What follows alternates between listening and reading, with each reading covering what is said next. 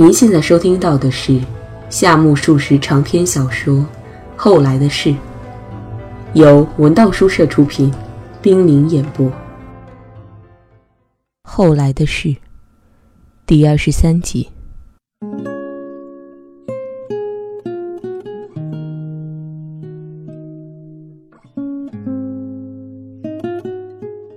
三千代离开的时候，门野的午觉睡得正酣。这时，只听门野说着：“时间不是还早吗？您这样要受太阳晒的呀。”与此同时，他两手按在自己的光头上，出现在走廊的一端，带住布达枪，钻到庭园的一角，把落下的竹叶往前扫。门野见状，无可奈何地脱去和服，也往下走进庭园。庭园虽小，因天热土干，要把水洒透也相当费劲。戴柱说着，手发酸了，马马虎虎地洒过一阵后，抬好脚走上来，在廊庑上抽着烟休息休息。门野在庭园里仰脸瞅着戴柱，开玩笑地说：“先生是感到心脏搏动的有点不对头吗？”晚上。代柱带着门野去赴神乐版的庙会，买回来几盆秋天开的草本植物，并排放在房檐外的露天下。夜色已深，苍穹高悬，繁星闪烁。这天夜晚，代柱就寝时有意听任木板套窗开着，头脑里根本不存在什么警惕性。代柱熄了煤油灯，横倒在蚊帐里。两眼在黑暗中穿过沉沉的黑夜，朝外望。白天的情况在脑海里浮现出来了，清晰极了。想到这两天中事情渴望最后定局，不胜兴奋。不过他随即就不知不觉地融入浩瀚的宇宙和盛大的梦境中了。第二天早上，代助决意给平冈写封信，信上只写着。有些话要同你私下面谈，你何时方便，请示之，我随时都有空。写完后，代柱特意做封口信寄。当他查上浆糊，贴好红邮票时，好像自己终于抛出证券去解除危机了。代柱吩咐门野把这命运的使者丢到信箱里寄出去。在把信递给门野的时候，代柱的手指有些颤抖。而递过去之后，代柱反而感到惘然若失了。回溯三年前自己为了三千代同平冈的结合而不辞辛劳从中斡旋的情景，简直像是在做梦。第二天，代柱在一心盼望平冈的回音中度过；第三天，也抱着这种渴望的心情，终日没出门。三四天过去了，杳无音信。这时候，每月该上青山取生活费的日子到了。代柱的钱包已经要见底了。自从上次同父亲见过面后，很清楚不能再向家中领取生活费了。现在当然不能恬不知耻地去动这个念头。代柱胸有成竹地认为，点卖衣物和书籍也能设法维持两三个月，便打定主意。待事情有了着落，再从容地去寻求职业。代柱平生虽然没有亲身体验过所谓“天无绝人之路”这句俗谚的真谛，但他一贯抱有这种信念。第五天，代柱顶着鼹鼠乘上电车去平冈所在的那家报社，才知道平冈已有两三天没来报社了。代柱走出报社门口。仰脸望望编辑部那灰蒙蒙的玻璃窗，还没有起步，脑子里闪过一个念头：应该打个电话核实一下。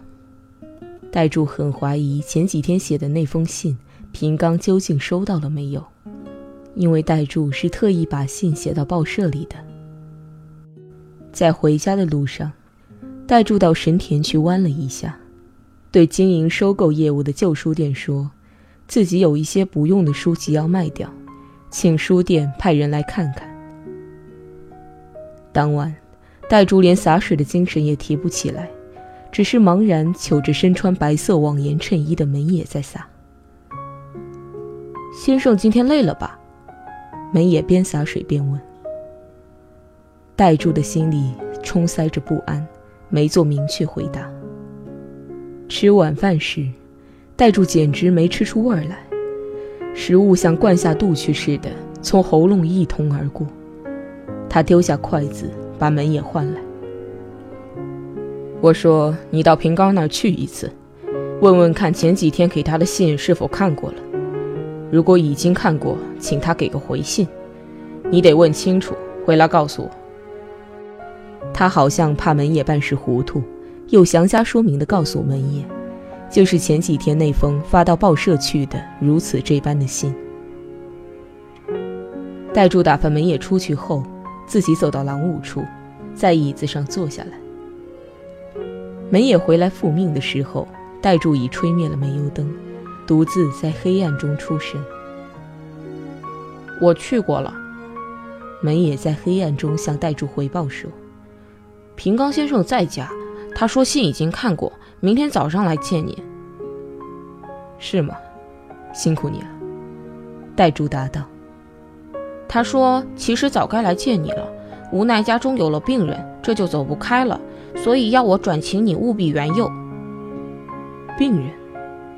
戴珠不禁反问道。哎，说是平冈夫人身体欠佳吧？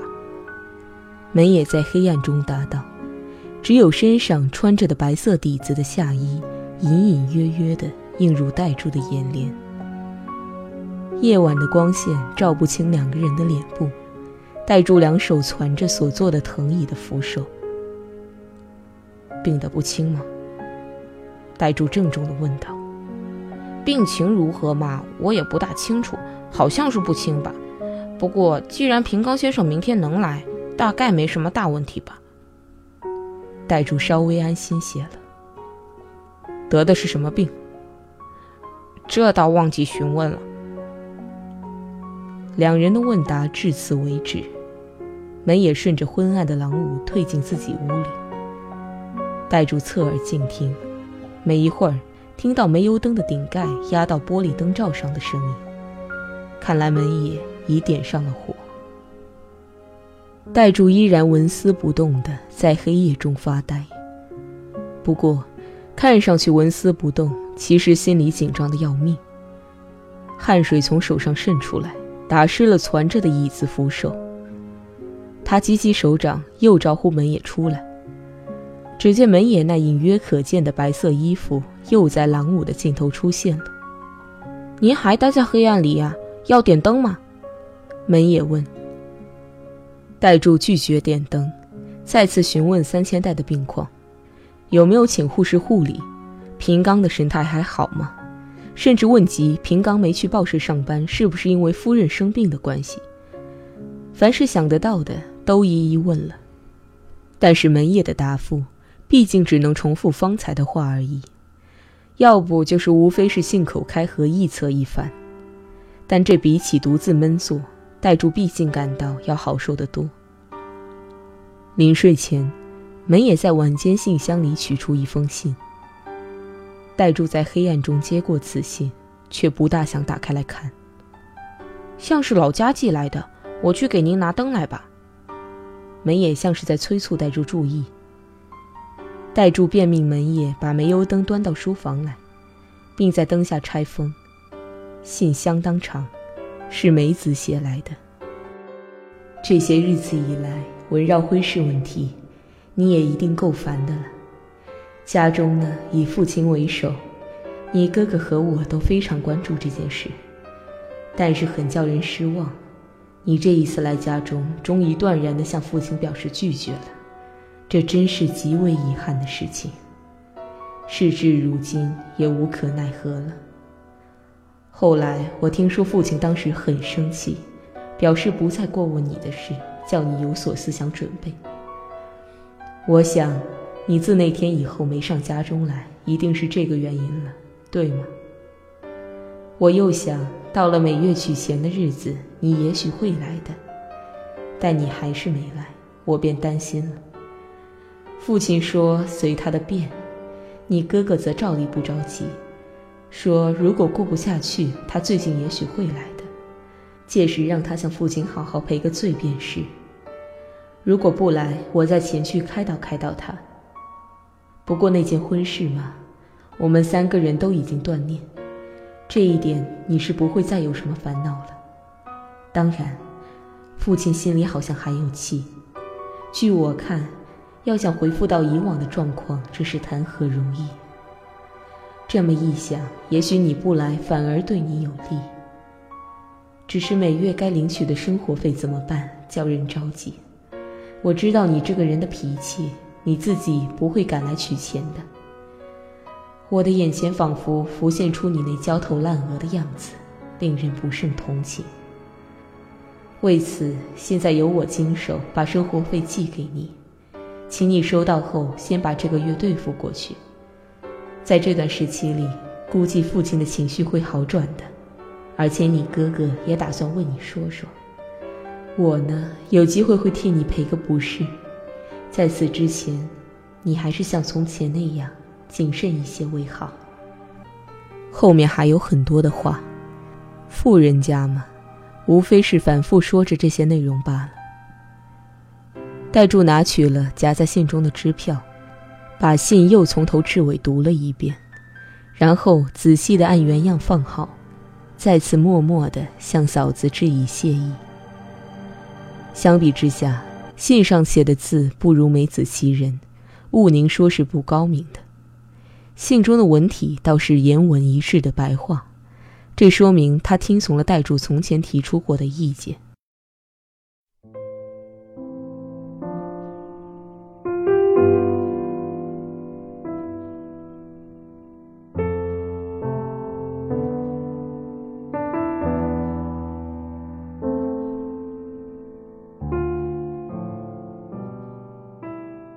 戴珠又面对煤油灯前的那只信封，出神的望望，想到自己那旧的生命又延长了一个月，又想到自己早晚是得脱胎换骨的，虽然深感嫂子的厚意，却又觉得不是一件好事。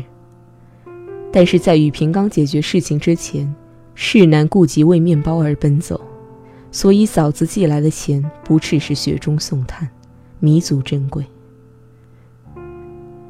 这天晚上，戴珠又在进蚊帐之前，扑的吹灭了煤油灯，门也来关防雨套窗，也不管套窗有故障，就这么听之由之。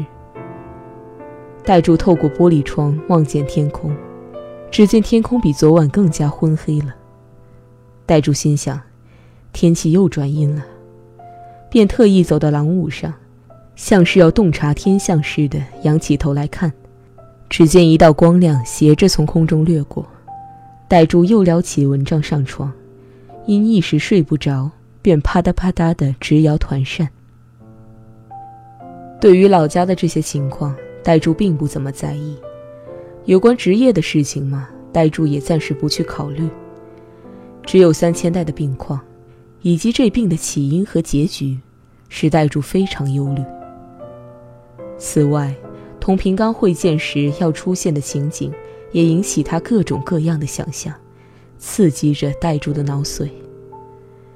平刚的回信是说明天上午九点钟左右，气温还不太热时前来。戴柱本不是那种要事先想好面对平刚时该从哪些城市化的话入题的人。戴柱认为要谈的事情是早就清楚的，至于内容的先后次序。可是交谈时的具体情况而定，所以用不着未雨绸缪，只需尽可能平静地把自己的想法向平冈和盘托出就是了。因此，戴柱不愿意过度兴奋，极望能安静地过一夜。他很想好好的睡一觉，无奈虽然闭上眼睛，却偏偏兴奋得反比昨晚更难入睡。不知不觉间，暑夜将至。天色渐白，戴柱忍耐不下去了，跳下床，光脚跑到庭檐上，尽情地踩着露水，然后倒在郎武的藤椅里等待日出。其实，他的脑袋是昏沉沉的。当门野睡眼朦胧地揉着眼睛去打开木板套窗时，戴柱才受了一惊，从瞌睡中醒来。地球的半面已沐浴在旭日中了。您起得真早啊！门野吃惊地说。戴柱随即去洗澡间洗身。这一天，戴柱没吃早餐，光喝了一杯红茶。他看着报纸，却视而不见似的，简直不知道报上说了些什么。读着读着，已读过的地方竟然毫无印象的消匿了，心里只注意着时钟的指针，离平刚到来的时间还有两个小时多一点。戴柱琢磨着该怎么度过这段时间，他不想这么闷坐着，但是不论干什么又静不下心来。他是多么希望能把这两个小时在酣睡中度过，等到醒来时，平刚已出现在眼前。后来，戴柱似乎想到有事可做了，他的视线突然落到了放在桌子上的梅子的来信上，觉得有了，便让自己坐在桌前给嫂子写感谢信。戴柱希望能尽量写得恳切一些。但是写完装好，便写好信封后，一看时钟，只过了十五分钟。戴柱坐在椅子上，眼神不定地望着天空，脑海里好像在思寻着什么。只见他一下子跳起来：“平刚来了的话，你就说我马上会回来的，请他稍等片刻。”戴柱吩咐了门野后，径自出门走了。强劲的太阳光以正面直射的威力打在戴柱的脸上，戴柱边走边不住地颤动着眼睛和眉毛。他从牛淤城经由范田町来到九段板下，走过昨天进去弯过一下的那家旧书店。我昨天来请贵店到社下去收购一些不用的书籍，不料临时有些别的事，只好把卖书的事暂且搁一搁。戴柱打过了招呼，折回家去的时候，由于暑气太盛，便乘电车绕到范田桥，然后由栈桥斜插皮沙门前而去。戴柱的家门前停着一辆人力车，正门处整齐地放着一双皮鞋，无需门也提示，就知道准是平刚来了。戴柱擦过汗，换上洗濯一新的单层和服，走进客厅。哦，你刚才出去办事了。平刚说，他还是穿着西服，热得使劲摇着扇子。这种暑天还让你，戴柱也不得不直抒己意，措辞不绕弯子。两人谈了一会儿天气方面的话，戴柱本想立即询问三千代的情况，但是也不知怎么搞的，实在难以启口。等互相说完通常的寒暄话后，代助便自然而然地站在主人的角度，把话题展开了。据说三千代病了。嗯，为此我向报社请了两三天的假，并且把给你回音的事也忘掉了。这倒无所谓，不过三千代的病很重是吗？平刚显然是无法一句话说清楚，便简扼地谈了一谈。意思无非是，虽然用不着惶惶不安，但病情确实不算轻。不久前，就是三千代顶着盛暑去神乐坂买东西，而到代柱家弯了一下的第二天早晨，她在照料平刚准备去报社上班的时候，突然手持着丈夫的西装领事而昏倒。平刚大吃一惊，丢下手头的事情来照料三千代。